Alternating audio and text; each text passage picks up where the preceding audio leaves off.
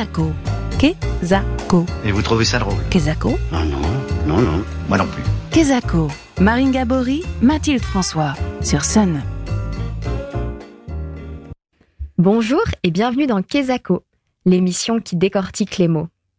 Cette semaine, on va se faire des nœuds au cerveau.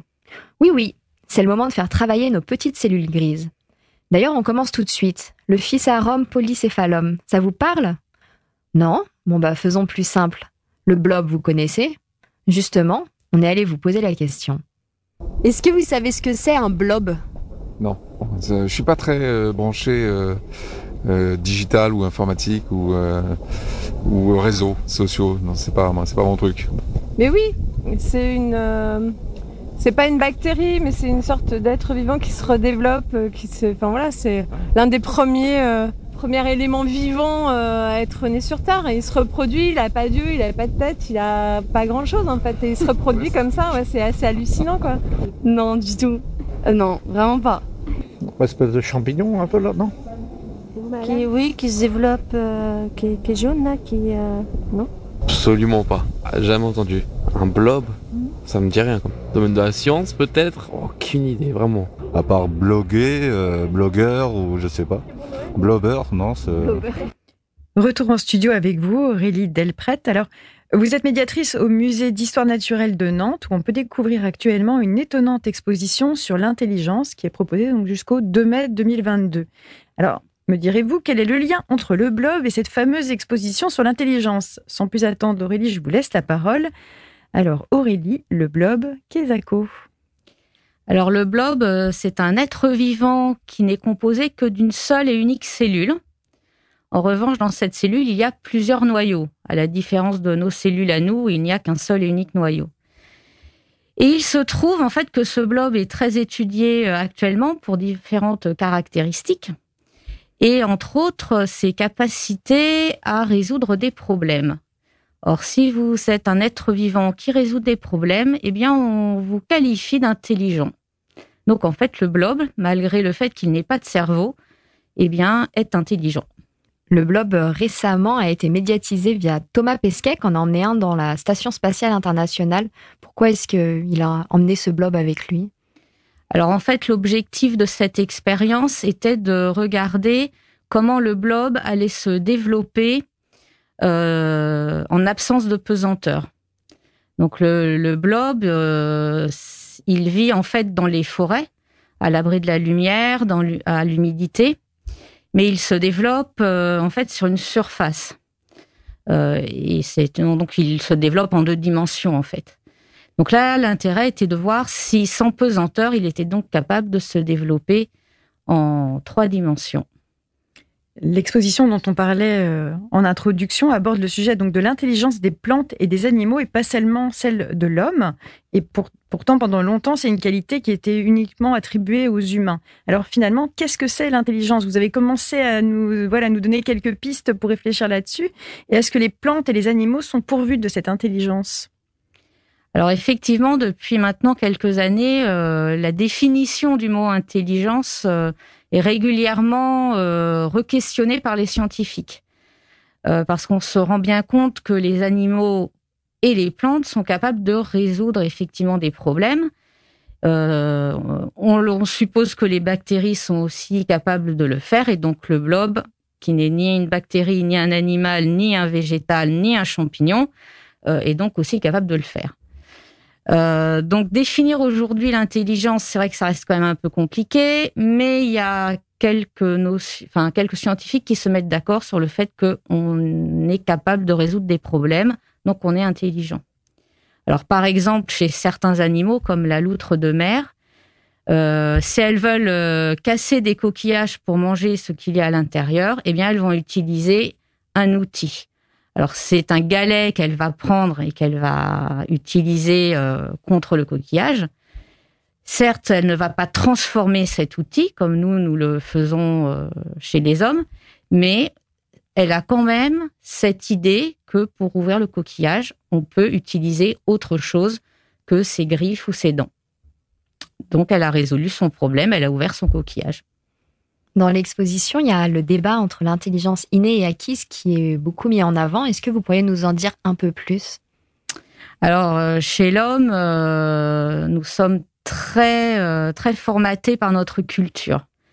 Et forcément, on se pose la question finalement entre ce qui est inné à tous les êtres humains et ce qu'on acquiert tout au long de notre vie et par l'intermédiaire de notre culture, bah, finalement, on a du mal à faire un peu la part de l'un et de l'autre. Donc c'est vrai qu'on soumet un petit questionnaire dans cette exposition où on va demander aux gens à leur avis si une attitude, elle est innée ou elle est acquise. Euh, par exemple, le fait euh, chez les enfants d'aimer jouer, eh bien, on pourrait penser que c'est acquis parce qu'on incite les enfants à jouer, mais en fait pas du tout. Si on regarde euh, les chimpanzés, par exemple, qui sont nos plus proches parents, on se rend compte qu'il y a beaucoup de jeux chez le chimpanzé, et en fait c'est une façon d'apprendre. donc, aimer jouer, a priori, c'est plutôt quelque chose d'inné. Mais aimer lire, par exemple, ça peut être plutôt quelque chose de, du ressort de l'acquis. Alors, si aimer lire, ça satisfait votre curiosité, l'homme étant curieux, les singes sont curieux, on pourrait mettre ça aussi sur l'inné. Alors, peut-être que dans aimer lire, il y a une part d'inné, une part d'acquis. C'est pas forcément l'un ou l'autre, ça peut être un mixte. Alors, il y a l'intelligence innée, l'intelligence acquise, et puis il y a aussi l'intelligence artificielle. Et toute la dernière partie de l'exposition y est consacrée. Par exemple, on est amené à entraîner une IA, donc une intelligence artificielle, euh, pour lui permettre d'accumuler des, connaissances. Et on a tous en tête les fameuses parties d'échecs qui ont été remportées par des, systèmes d'intelligence artificielle face à des grands champions. C'est évidemment un grand fantasme collectif, hein, des grandes craintes. Est-ce qu'un jour on pourrait dominer par ces algorithmes, par, par ces IA et est-ce qu'en entraînant ces IA, on n'est pas en train de condamner notre intelligence humaine? Alors pour l'instant, il euh, n'y a pas de risque dans le sens où effectivement, euh, c'est nous qui leur apprenons euh, à être intelligente. Pardon. à l'avenir, c'est à nous de faire attention effectivement à ce qu'on leur apprend. en l'occurrence, on leur transmet énormément de nos biais. tout ce qui est biais cognitif, en général, euh, inconsciemment, est transmis à la machine. Et c'est peut-être plus là aujourd'hui qu'est le danger, c'est de, réussir à, éliminer cet apprentissage des biais. Après, est-ce qu'on finira comme un monde, dans un monde comme Matrix ou quelque chose de plus positif? Euh, On peut espérer quelque chose de plus positif, mais ça, euh, c'est effectivement dans les années à venir que, que ça va se jouer. Mais euh, moi, je pense que l'intelligence artificielle de la machine sera plus un bon partenaire que qu'un ennemi en fait.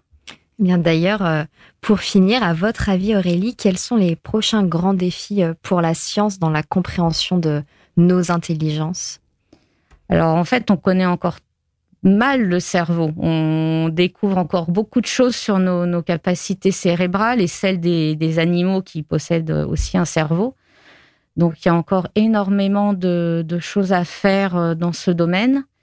Et puis euh, l'inconvénient du cerveau, c'est que si vous vous blessez à la tête, et eh ben vous, condamnez une partie de votre intelligence ou de votre mémoire. Hein, ça peut ça peut se détruire. Donc il y aura aussi certainement euh, une grande recherche à faire sur les maladies qui qui attaquent le cerveau et comment soigner le cerveau quand il est blessé. Je pense qu'il y a il y a encore de grandes découvertes. Eh bien, merci beaucoup Aurélie pour cette plongée au cœur du vivant particulièrement éclairante. Vous l'aurez compris, chers auditeurs, nous avons euh, toutes les deux beaucoup apprécié cette exposition sur l'intelligence. On ne peut que vous inciter à faire un tour du côté du Muséum d'histoire naturelle de Nantes. D'ailleurs, Aurélie, si vous voulez peut-être dire un mot sur l'exposition. Euh. Alors, euh, c'est vraiment une expo qui vise à re-questionner nos, publics hein, sur ce qu'est l'intelligence et surtout de, ne pas sous-estimer effectivement euh, les plantes et les animaux euh, qui sont dotés eux aussi d'intelligence. Et puis voilà, c'est l'occasion de découvrir le vivant autrement que par des biais plus traditionnels comme qu'est-ce qu'il mange, voilà. Donc une expo assez dynamique, il y a quand même beaucoup de choses à faire, beaucoup de jeux. Donc, euh, je pense que vous découvrirez en tout cas les intelligences euh, de façon ludique et, avec beaucoup d'informations scientifiques, malgré tout. Merci beaucoup Aurélie. Et on va finalement laisser le mot de la fin à Georges Brassens avec son célèbre Quand on est con, on est con. Eh bien oui, parce que sans la connerie, l'intelligence n'existerait pas. Tout de suite sur Sun, Quand on est con, on est con de Georges Brassens.